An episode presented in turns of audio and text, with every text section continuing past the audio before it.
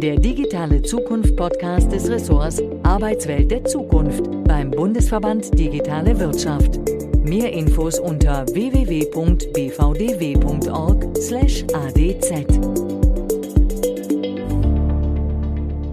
Herzlich willkommen zu unserem Digitale Zukunft Podcast unseres Ressorts Arbeitswelt der Zukunft beim Bundesverband Digitale Wirtschaft. Heute sprechen Markus und ich mit Maren Urner.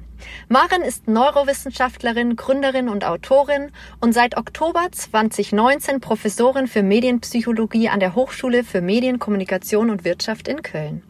Davor hat sie 2016 Perspective Daily mitgegründet und war drei Jahre Chefredakteurin und Geschäftsführung des ersten konstruktiven Online-Magazins. Als Neurowissenschaftlerin hat sie in Kanada, den Niederlanden und London studiert und geforscht. Marens Kernthema ist, warum wir die Welt alle so unterschiedlich sehen und wie wir unser Gehirn besser verstehen und uns weniger selbst im Weg stehen. Ihr Buch Schluss mit dem täglichen Weltuntergang, wie wir uns gegen die digitale Vermüllung unserer Gehirne wehren, ist ein absoluter Erfolg und Spiegelbestseller.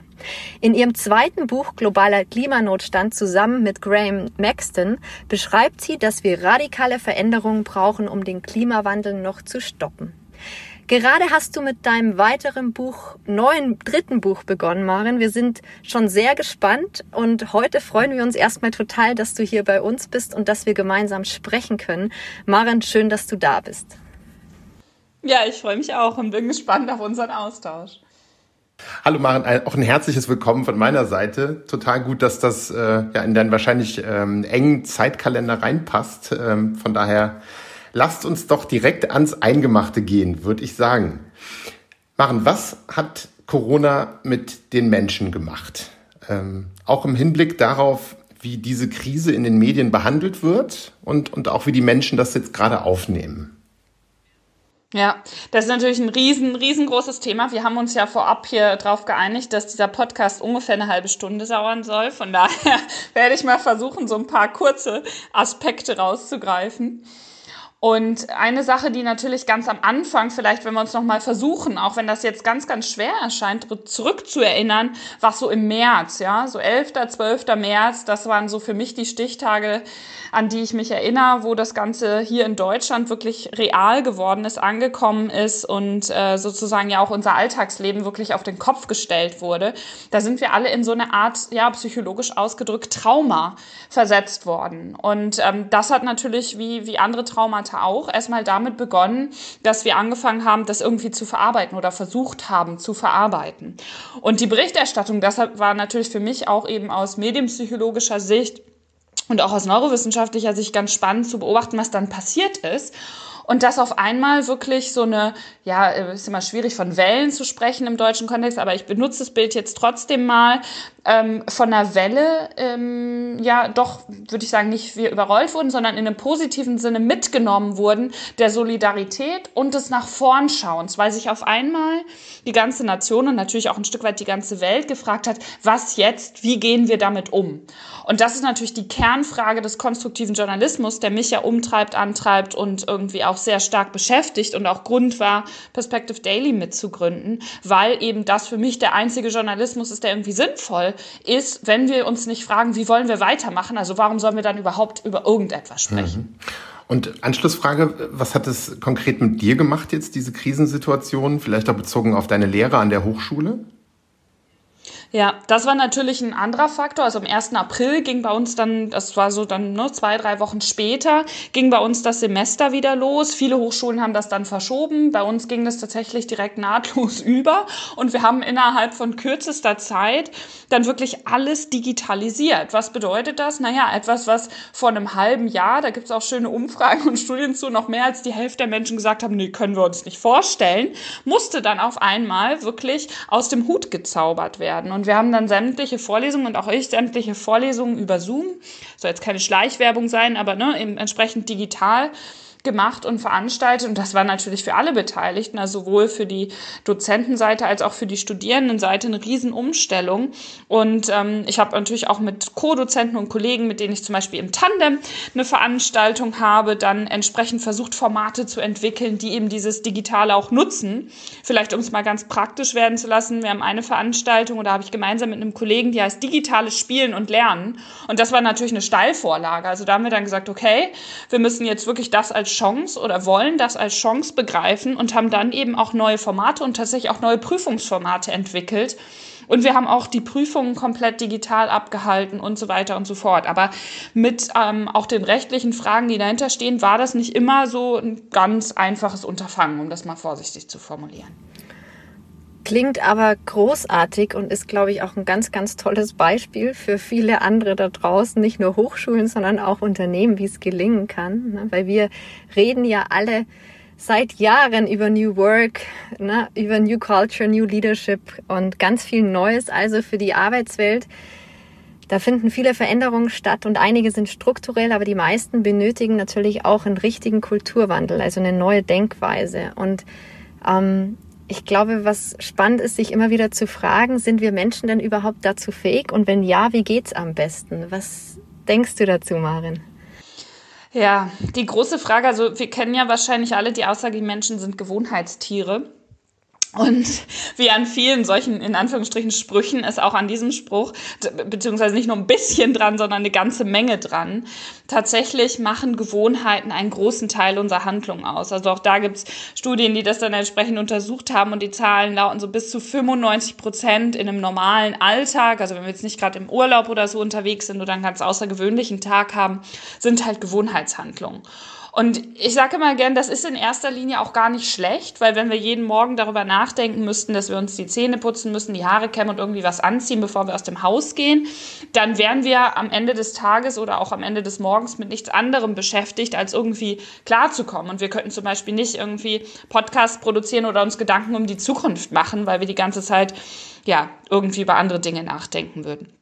Das heißt, das ist erstmal gar nicht so schlecht, dass wir von diesen Gewohnheiten bestimmt sind, aber wie ja auch in deiner Frage, wenn ich das richtig verstehe, schon so ein bisschen mitschwingt, ähm, ist das auch manchmal hinderlich. Also sprich, das schränkt uns auch sehr ein. Also sowohl was unsere Gedanken und damit natürlich dann aber auch unsere Handlungswelt betrifft.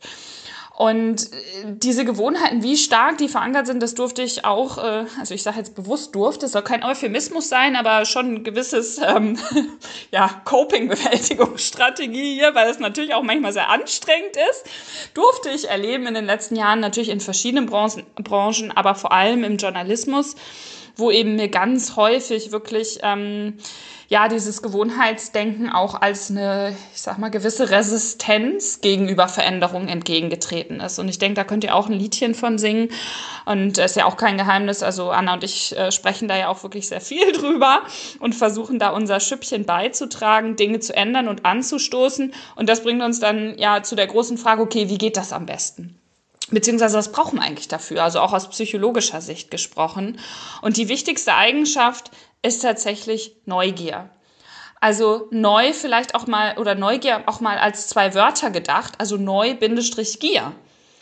Gier erstmal ja als was sehr Negatives besetzt. Äh, ne? Gier äh, etwas, was, was auch als, ich glaube sogar als eine der sieben Sünden oder wie auch immer ne, gilt oder der Werte, die man nicht haben sollte. Aber eben diese Gier aufs Neue, die ist tief in uns verankert. Also wenn wir uns Kinder anschauen, das ist dann sozusagen die entwicklungspsychologische Sicht, die sind wunderbar neugierig und ähm, die sind wunderbar offen für neue Erfahrungen, wollen die Welt entdecken, lernen und so weiter. Und jetzt könnten wir lang und breit über Bildungsfragen reden und, und inwieweit ähm, äh, unser Bildungssystem diese Neugier fördert oder eben vielleicht auch verhindert. Das möchte ich an dieser Stelle jetzt mal ausklammern. Das könnt ihr vielleicht mit einem Pädagogen an einer anderen Stelle mal besprechen oder jemandem, der da noch äh, fokussierter dran arbeitet. Aber für mich ist die große Frage und die große Herausforderung, wie können wir Strukturen schaffen, die es unserem Gehirn auch im, ich sage jetzt mal, fortgeschrittenen Alter, also alles, wenn wir die Schule verlassen haben, auch noch erlaubt und sogar fördert, neugierig zu sein. Und das ist gar nicht so schwierig. Also dafür braucht es natürlich, genau wie du auch schon gesagt hast, einen Kulturwandel manchmal. Es braucht ein Vorleben von, wenn wir es aufteilen wollen, in Top-Down und Bottom-Up, von Top-Down, dass das gefördert wird, dass zum Beispiel anders über Fehler gesprochen wird, dass Menschen sich ausprobieren dürfen dass sie in einen Zustand, der, wie das in der Psychologie dann so schön heißt, psychologischen Sicherheit kommen.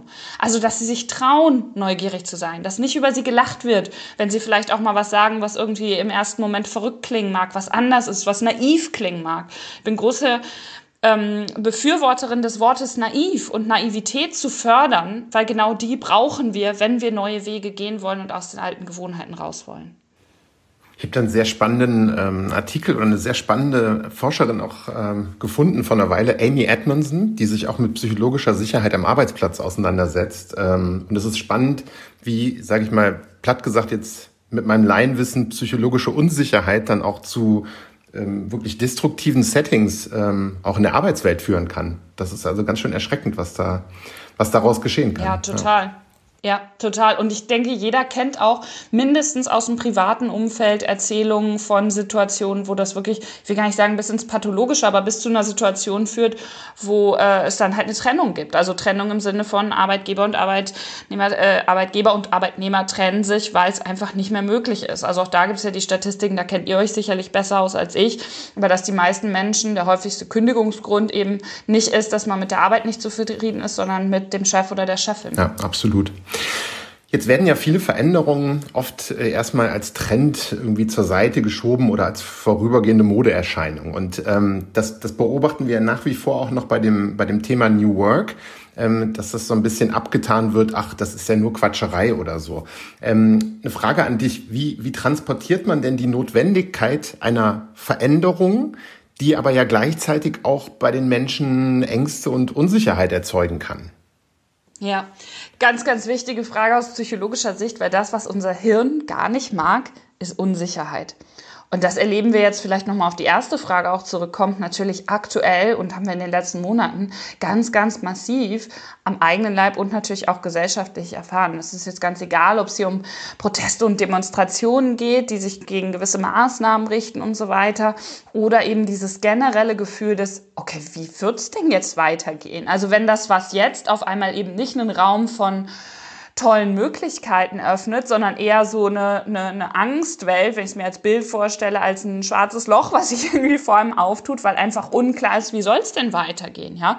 Und ganz viele Branchen natürlich gerade vor gezwungenermaßen massiven Veränderungen stehen, weil einfach unklar ist, wie das in ein paar Monaten sein wird. Also wir brauchen ja nur hier jetzt über ähm, Hotels oder eben alles, was irgendwie mit Kultur und Veranstaltung zu tun hat, ähm, zu, äh, zu sprechen.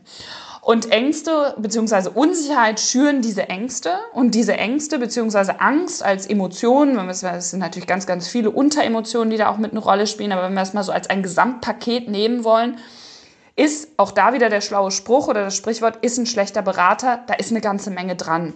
Weil was wir mittlerweile auch ganz gut wissen, von ziemlich vielen äh, Ergebnissen aus wissenschaftlichen Studien ist eben, dass Angst tatsächlich die Bereiche im Gehirn blockiert, wo unsere Erfahrungen und Erinnerungen gespeichert sind. Also alles das, was wir mal gelernt haben, jetzt ganz vereinfacht ausgedrückt, wie wir Probleme angehen können und Situationen meistern können, ist wie so ein Sackgassenschild dann quasi, wenn wir in dem Angstmodus sind.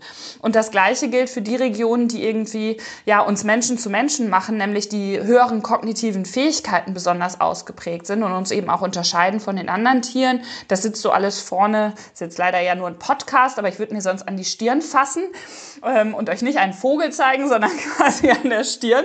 So hintippen da der präfrontale Kortex. Diese Region ist eben besonders dafür wichtig, ähm, dass wir neue Pläne, dass wir äh, schmieden, dass wir Probleme lösen und so weiter. Und auch das ist dann genau wie die Sache mit den Erinnerungen bisschen vereinfacht ausgedrückt, eben blockiert, wenn wir in diesem Angstmodus sind. Das heißt, die wichtigste Sache, genau wie du in der Frage ja auch schon andeutest, ist wirklich, diese Ängste möglichst klein zu halten und auch da wieder zurückkommen zur psychologischen Sicherheit.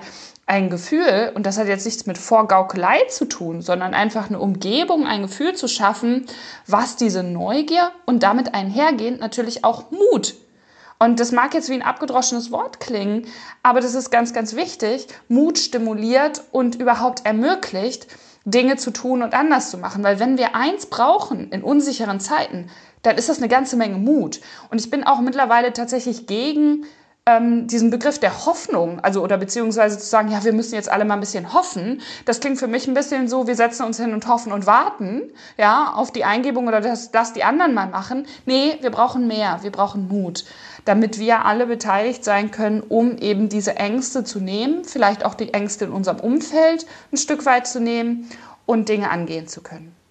Maran, das ist so schön. Du hast es gerade nämlich so ein bisschen beschrieben und gesagt, so schade, dass wir jetzt gerade äh, uns nicht sehen und hier nur im Podcast sind, weil was ich immer wieder bei dir beobachte und ganz toll finde, ist, wenn du auf Bühnen stehst, Vorträge hältst oder im, im Fernsehen auftrittst, dass du sehr intensiv mit deinem Publikum zusammenarbeitest und sie immer wieder zur Beteiligung einlädst, sozusagen. Gibt es denn da bestimmte Muster, die dir immer wieder auffallen? Also da fällt mir tatsächlich nur Positives auf und das, ich, ich hoffe, dass es jetzt nicht so rüberkommt, dass das dann irgendwie an mir, dass ich nahelege, dass das an mir liegt, weil ich mich natürlich über dieses Kompliment gerade sehr freue. Ähm, also ich glaube, ich habe einfach Glück bisher gehabt, sagen wir mal so. Ähm, und, und das ist eigentlich dieses, ja, dieses Konzept, was passiert, wenn Menschen sich abgeholt fühlen und von einer Sache ja, ich nenne es jetzt mal ein bisschen, ein bisschen romantisch, ähm, berührt sind. Ähm, und das ist, das ist das, das, das hat was mit psychologischer Sicherheit zu tun, aber auch mit dem Begriff der ja, Betroffenheit in einem positiven Sinne. Also im Englischen gibt es den schönen Begriff Purpose, also eine Sinnhaftigkeit zu sehen. Eine, ähm, ich bin, ich gehöre dazu sozusagen. Und ein Phänomen, was ich ja auch sehr gerne und häufig immer wieder oder nicht müde werde zu betonen, ist das sogenannte Gruppendenken. Und was ich halt immer versuche, wenn ich irgendwo bin, ist eine Brücke herzustellen und eine Gruppe zu kreieren zwischen mir und den Menschen, mit denen ich spreche. Weil dann können wir gucken, was haben wir gemeinsam und nicht, was trennt uns. Und wenn wir sehen, was wir gemeinsam haben, und das können ganz banale Dinge sein, ähm, dann können wir gemeinsam eben auch mutig und neugierig sein, um Ideen weiterzudenken. Und das ist was, was, was, was mich tatsächlich auch antreibt, weiterzumachen bei vielem, was in dieser Welt also nicht gut läuft und, und wo wir vor großen Herausforderungen stehen, allen voran. Und da hast du ja eben auch schon auf das Buch angesprochen, der menschgemachte Klimawandel ähm, brauchen wir genau diesen ja, Mut und diese Neugier und eben auch dieses Zusammen und uns als Gruppe zu sehen, als Menschen zu sehen. Das sehen wir jetzt bei Corona auch. Also wenn ich sage globales Trauma, natürlich betrifft es Menschen in Indien anders als Menschen, ich sage jetzt mal blöd wie uns. Ja, wir sind da relativ ähm, äh, abgesichert im Vergleich zu, zu vielen anderen Ländern und so weiter und so fort, was nicht heißt, dass nicht auch hier Menschen leiden. Aber es ist natürlich eine andere, andere Größenordnung der Gefahr, die da eben auch äh, ganze Länder ganz anders betrifft. Aber um zurückzukommen zu diesem Gruppendenken und diesem gemeinsam abholen und gemeinsam Dinge zu tun, ist es, glaube ich, ganz wichtig, sich viel mehr und viel öfter auf das, was verbindet. Also in, in Mathe hieß das früher immer so der kleinste gemeinsame Nenner, ja, also das, das, was uns zusammenbringt, als die Unterschiede zu fokussieren. Und dann kann nämlich auch diese psychologische Sicherheit kreiert werden und dann kann sozusagen dieser ganze Rattenschwanz in Gang gesetzt werden, den ich versucht habe eben zu beschreiben. Ich mag das, wie deutlich du, du den, den, den Begriff Mut unterstreichst. Und ich glaube, es braucht auch Mut, um Prozesse, ich springe jetzt wieder so ein bisschen so ins, ins Arbeitsleben oder in die Arbeitswelt auch zurück, Prozesse zu hinterfragen, sich selbst zu hinterfragen, ist das, wie ich das jetzt gerade mache, so auch richtig? Ich glaube, neben Mut braucht es auch eine große Offenheit, ähm, die Fähigkeit zur Selbstkritik, aber auch vielleicht so ein bisschen, ich weiß nicht, gibt es Selbstempathie, aber zumindest auch Empathie, um sich, um auch andere Perspektiven einzunehmen. Also es ist ein Weg, den, den man auch erstmal, glaube ich, mit sich selber gehen muss, wenn man, wenn man einfach Vorgänge und auch sich selbst hinterfragt. Ähm, glaubst du, dass das in der Gruppe manchmal besser funktionieren kann, als wenn man sich dann nur alleine mit, mit solchen Fragen auseinandersetzt? Als ob du hier ähm, heimlich mitgelesen hättest, sprichst du jetzt wirklich, stichst du direkt in, in meine aktuelle Arbeit an dem neuen Buch rein. Äh, also du sprichst mir, du sprichst mir sozusagen aus dem Hirn. Oder aus dem Buch. Ähm, aus dem Buch, aus dem Hirn. Ich würde nie sagen aus der Seele natürlich, sondern immer nur aus dem Hirn. Ähm, weil genau das sozusagen, kleiner Spoiler dann vielleicht schon mal an dieser Stelle, ähm, für alle, die es hoffentlich lesen werden, ähm, es, es fängt bei jedem selbst an. Das ist ganz, ganz wichtig. Ähm, das heißt nicht, dass wir isoliert irgendwie uns betrachten sollten, müssen, können, dürfen, wie auch immer, sondern es fängt bei jedem selbst an, sich zu hinterfragen. Und sozusagen mein, bei dem ersten Buch mit dem Schluss mit dem täglichen Weltuntergang geht es ja sehr stark fokussiert auf die, wie nehmen wir Informationen wahr, welche Medien konsumieren wir, Stichwort Medienhygiene, ja, welcher Information setze ich mich auch aus. Und jetzt versuche ich das Ganze noch ein bisschen globaler zu sehen eben auch sich immer zu fragen, was tut mir eigentlich gut? Ähm, mit wem möchte ich wann wie interagieren? Und ganz wichtig, das klingt jetzt vielleicht erstmal sehr egoistisch, der Begriff Egoismus spielt auch eine große Rolle, ähm, beziehungsweise den möchte ich auch einfach mal ja, naiv betrachten und kritisch hinterfragen, weil nur wenn wir egoistisch uns selber gegenüber sind, können wir halt auch geben. Also sprich, das, das zeigen uns alle Ergebnisse aus der Psychologie und den Neurowissenschaften, wenn wir mit uns selber, wie es manchmal so ein bisschen heißt, im Reinen sind, wenn wir wissen, wer wir sind, was wir können, was wir nicht können und so weiter und so fort, dann können wir geben und dann können wir auch viel aktiver, und da sind wir wieder beim Begriff Mut, mit beitragen, an über Lösungen nachdenken und, und sind auch offen sozusagen für alles, ähm, was uns andere entgegenbringen. Und dann kommt die Gruppe da rein, weil wir eben alle auch soziale Wesen sind. Also da gibt es auch wunderbare, schöne Studien, die ähm, zeigen, dass selbst wenn Menschen, also wir wissen halt häufig nicht, was uns gut tut, das ist natürlich äh, ein generelles Problem bei Menschen, aber wenn wir Menschen fragen, okay, möchtest du lieber in einem äh, Zug fahren und äh, wirst dann gezwungen, mit einem fremden Menschen zu sprechen oder möchtest du im Ruheabteil sitzen, sagen die meisten Menschen, ich möchte im Ruheabteil sitzen und ich bin auch fest davon überzeugt, dass mich das glücklicher macht. Und wenn sie dann aber den Auftrag kriegen, mit wem Fremdes einfach mal zu sprechen, sind sie am Ende nachher die, die am glücklichsten waren. Also die, die diesen Auftrag hatten, wenn man das unterscheidet mit verschiedenen Gruppen. Also was ich damit zum Ausdruck bringen möchte, es ist ganz wichtig, dass wir uns diesem sozialen Austausch öffnen, gerade in den, ich sag mal, hyperdigitalisierten und abstandsorientierten, jetzt nicht auf Corona bezogen, sondern wirklich auf diesen ähm, ja, Trend der Digitalisierung. Da kann man jetzt überlegen, wann das angefangen hat. Manche sagen mit, mit der Erfindung der ähm, Geldautomaten. Ja, weil, also eine ganz interessante Perspektive, weil da sozusagen der Beginn war, dass wir weniger soziale Interaktionen im Alltag hatten. Und natürlich ist es mehr oder weniger random. Wir können auch andere Punkte nehmen, aber ist vielleicht so als, als Gedankenstütze mal ein ganz interessantes Experiment, sich das zu überlegen, was hat das eigentlich mit uns gemacht? Weil wir eben nicht mehr die Interaktion in der Schlange stehend hatten, weil wir nicht mehr mit den Menschen, die an der Bank arbeiten, sprechen, weil wir heutzutage, wenn wir irgendwo was bestellen, vielleicht das irgendwie in einem Computer sagen oder in eine Tastatur eintippen und so weiter und so fort. Und es sind tatsächlich, und das ist die schöne kleine Botschaft, diese kleinen Dinge, diese kleinen Begegnungen, der kleine Chat auf der Straße und das gerade auch in Zeiten von Corona, ähm, die uns so viel Gutes geben und tun. Und das hat nichts irgendwie mit ähm, die ganze Zeit mit dem Dauergrinsen durch die Welt laufen zu tun, sondern so sind, so ist unser Hirn, um zurück zum Hirn zu kommen, eben verdrahtet. Dass, dass uns das den gleichen Kick gibt ähm, und manchmal noch viel größeren Kick als Dinge wie äh, Essen, Fernseh gucken oder sonst irgendwas. Ich glaube auch, dass, dass Freundlichkeit einfach äh, gerade nochmal ein ganz, ganz wichtiges Thema in diesen Zeiten ist. Ich bin vor ein paar Wochen zum ersten Mal nach vielen Monaten wieder gereist mit dem ICE und die Leute sprechen nicht mehr miteinander. Die Leute lächeln sich auch nicht mehr an und es ist einfach furchtbar, die Atmosphäre. Also es ist. Ja. Und da einfach dann mal reinzugehen und zu sagen, okay, ich mache das jetzt. Ne? Also da sind wir wieder beim Thema Mut, weil das natürlich ganz, ganz schwierig dann ist. Da sind wir wieder bei ne, Gewohnheiten und Umgebung und Struktur, da dann rauszutreten und der oder die Erste zu sein, die das einfach macht. Und dann merkt man manchmal, wie wirklich so den, in Menschen dann auch so ein Stein vom, Achtung, Hirn fällt, ähm, weil, weil sie halt dann auch merken, okay, es ist in Ordnung und es ist okay und es fühlt sich gut an und, und das, das fängt wirklich bei diesen ganz banalen Dingen, ne, die Tür aufhalten äh, oder ein kurzes Gespräch äh, oder die Tasche hochheben oder was auch immer ne, an.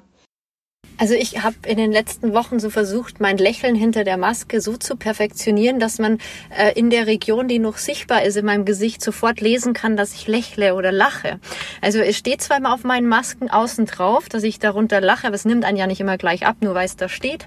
Aber das ist ganz witzig, was dann da für eine Mimik äh, so ne und Gestik da noch irgendwie entsteht. Das ist herrlich. Aber ich habe es, glaube ich, ganz gut hingekriegt, auch bei meiner letzten Bahnfahrt. Ja, voll schön. Also knüpft genau daran daran an. Und Menschen sind tatsächlich auch gut da drin, ähm, allein in der Augenpartie äh, die, die, die Grundemotionen zu erkennen. Also deshalb ist es so wichtig, also total wichtiger Punkt, den du da gerade sagst, ähm, das dann auch zu praktizieren. Wenn wir unsere Masken wieder ablegen, dann werden wir alle ganz, äh, wie soll ich sagen, sehr ähm, äh, sprechende Augen haben, weil wir uns dann monatelang darin trainiert haben. Da wird es sicher auch Studien geben, die dann untersuchen, ob sich sozusagen unser Fokus, also wo wir als erstes hingucken, verändert hat. Das wird sicherlich sehr spannend, so aus wissenschaftlicher Sicht gesprochen. ja. Total interessant. Ähm, Marin Marcus hatte dich ja gefragt vorhin bei der Frage, ob es ähm, in der Gruppe besser funktionieren kann, ne? dass man irgendwie äh, so die, die Prozesse äh, vorantreibt, beziehungsweise diese Offenheit und die Kritikfähigkeit und so an den, an den Tag legt. Also klar muss das jeder erstmal für sich gehen, aber funktioniert es in der Gruppe besser? Und jetzt wollte ich nochmal andersrum fragen. Ähm, ist es in der Gruppe und im Team dann auch möglich, Veränderungen nachhaltig in Gang zu setzen, auch ohne dass jeder Einzelne diesen Weg bereits für sich gegangen ist? Weil du hattest auch vorhin so geantwortet, hast gesagt, es muss erstmal jeder bei sich anfangen. Ne? Und jetzt meine Frage, was, wenn es die Menschen nicht tun und dann kommen wir als Gruppe zusammen und was passiert dann? Ja, total spannende Frage. Und natürlich hängt es einfach so vom Kontext auch ab. Also ich, ich, ich traue mich gar nicht und, und denke auch, jemand, der euch da jetzt eine allgemeine Antwort gibt, dem solltet ihr auf jeden Fall nicht vertrauen und, und sagen, Moment mal. Ähm, ne, aber ähm, vielleicht ein bisschen trotzdem äh, auf die Frage eingehen und auch basierend auf den äh, Forschungserkenntnissen und den eigenen Erfahrungen, die ich dazu kenne und habe. Natürlich kann eine Gruppe dann ein super verstärkende, ähm, ja, ein verstärkendes Tool, ein Werkzeug sozusagen ähm, auch sein. Und was, was meine ich damit? Dass natürlich da dann die Strukturen, also es klingt jetzt ja immer so ein bisschen noch gern, jetzt kommt sie mit Strukturen um die Ecke, ne? Aber das spielt einfach so eine wichtige Rolle, weil wir werden halt immer beeinflusst. Also egal, ob es jetzt die Informationen, die Medien, die Nachrichten oder was auch immer sind, was wir kommunizieren, äh, konsumieren, oder eben bestimmte Strukturen, in denen wir uns bewegen. Und ich mache es mal ganz, ganz äh, plastisch. Also allein dadurch, wie die Produkte im Supermarkt angeordnet sind, das wissen wir ja alle, das hat einen Einfluss darauf, was wir kaufen. Ja, ob die oben, unten, warum ist Gemüse und Obst immer hinten? Naja, dass wir erstmal an allen anderen Sachen vorbeigehen müssen. So, und genauso ist das natürlich in einem Treffen auch auch, oder wenn wir es jetzt mal auf den Arbeitskontext beziehen wollen, wie läuft zum Beispiel ein Brainstorming, ne, das schöne Tool des Brainstorming ab? Naja, da wissen wir mittlerweile sehr genau, also das klassische Brainstorming ziemlich kontraproduktiv ist, wenn es darum geht, möglichst viel äh, sozusagen Wissen aus einer Gruppe herauszubekommen und ein gutes Ergebnis zu erzielen. Gut jetzt im Sinne von die Ressourcen, die da sind, zu nutzen. Also die Hirne, die im Raum sind, die Menschen, die im Raum sind, zu nutzen und interagieren zu lassen. Weil ähm, so Phänomene wie Groupthink und äh, die lautesten sprechen immer zuerst zum Tragen kommen. Das bedeutet halt, es kennt auch jeder, ne? die lautesten sprechen zuerst, ist klar. Und Groupthink bedeutet halt im Prinzip, dass sich dann sehr schnell alles um die ersten Beiträge dreht, die irgendwie gemacht wurden und eine Gruppe immer dazu tendiert, so ein bisschen wie zum Mittelwert zu tendieren, ähm, äh, dazu tendiert, diesen ersten Punkten zuzusprechen. Wie können wir das verhindern? Naja, ganz einfach eine andere Struktur für eine Gruppe etablieren. Das heißt ein stilles Brainstorming oder ich kenne es unter dem Namen, dass erstmal die ersten x Minuten darauf verwendet werden, dass jeder die Möglichkeit bekommt, im Raum still ein paar Notizen, egal wie, ne, mit Zettel, Papier, altbacken oder auf dem Handy, Laptop, was auch immer, Notizen macht und die Ideen und Gedanken zu einer bestimmten Fragestellung oder einer Aufgabe sammelt und dann, und das ist ganz wichtig, auch jeder die gleiche Zeit bekommt, die beizutragen. Und dann brauchst du natürlich eine gute Moderation. Und auch das ist eine Struktur. Und die Sachen äh, müssen zusammengetragen werden und miteinander in Verbindung gesetzt werden. Warum es so wichtig ist, dass jeder diese Zeit bekommt, da sind wir wieder beim Aspekt der psychologischen Sicherheit. Und selbst wenn die Zeit dann nicht komplett gefüllt ist, wenn wir mal davon ausgehen, dass jeder zum Beispiel drei Minuten bekommt und jemand ist nach zwei Minuten fertig, dann ist einfach eine Minute Stille. Aber ich gehe ganz anders, mit einer ganz anderen Sicherheit dann da rein in meinen Beitrag, als wenn ich denke, okay, jetzt möglichst schnell, weil die Leute sind ja eh schon alle genervt. Vielleicht nochmal, wenn wir jetzt Richtung, Richtung Ende schon unseres Gesprächs leider abbiegen, aber nochmal eine etwas gemeine Frage. Oh, gerne. So im Kontext, im, im Kontext des, des gegenwärtig zu beobachtenden Umbruchs. Mm, um in Zukunft dann noch besser, wirklich besser miteinander arbeiten zu können und, und auch in der angemessenen Geschwindigkeit auf diesen Wandel reagieren zu können, stellen wir uns bei uns im Ausschuss auch total oft die Frage, welche Kompetenzen denn in Zukunft überhaupt, wie soll ich sagen, notwendig sein oder hilfreich sein werden.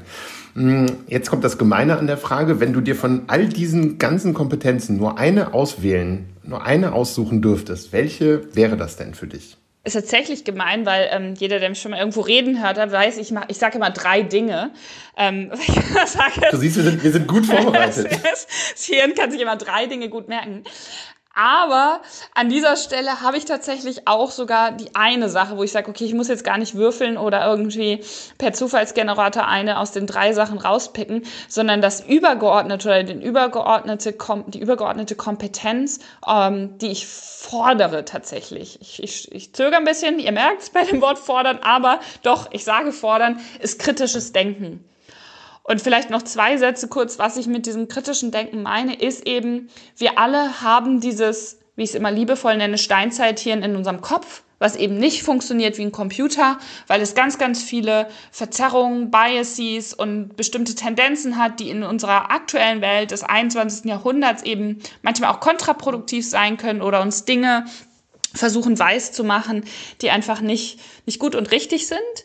Und die einzige Möglichkeit, die wir haben, da sind wir wieder, jeder muss bei sich selber oder sollte bei sich selber anfangen, ist, uns diese Dinge bewusst zu machen. Und das meine ich mit kritischem Denken. Und dann den präfrontalen Kortex, also das, was wir eben auch haben, da in diesem Gehirn drin, im Vergleich zu den ganzen anderen Lebewesen halt den am stärksten ausgeprägten präfrontalen Kortex, können wir kritisch darüber nachdenken, können uns selber hinterfragen, können andere Menschen hinterfragen und in einen konstruktiven, zukunftsorientierten Austausch treten und auch einfach mal sagen, ich habe mich getäuscht und lass es uns beim nächsten Mal besser machen.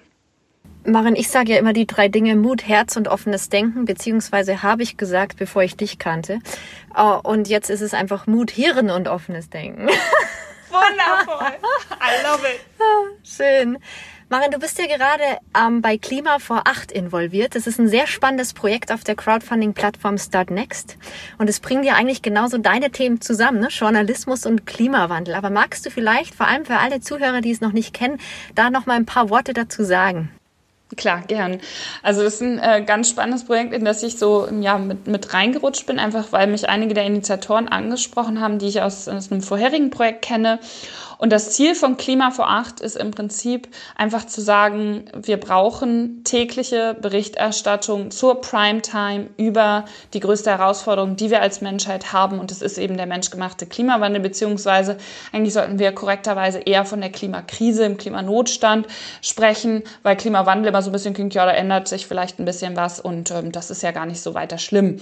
Aber ohne jetzt hier in die semantischen Feinheiten abzudriften, die Forderung ist eben zu sagen, ähm, oder die Forderung besteht darin, dass diese Primetime eben erfüllt wird. Also dass zum Beispiel, deshalb Klima vor acht, Börse vor acht ersetzt wird durch Klima vor acht bei der ARD. Das läuft ja immer vor der Tagesschau.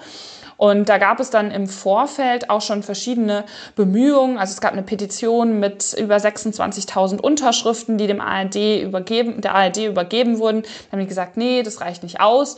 Und jetzt besteht eben unser Effort, unsere Aufgabe, unser Ziel darin zu sagen, okay, wir sammeln Geld. Das haben wir dann innerhalb von knapp vier Stunden geschafft. Das Funding-Ziel von, also geplant war ein Monat.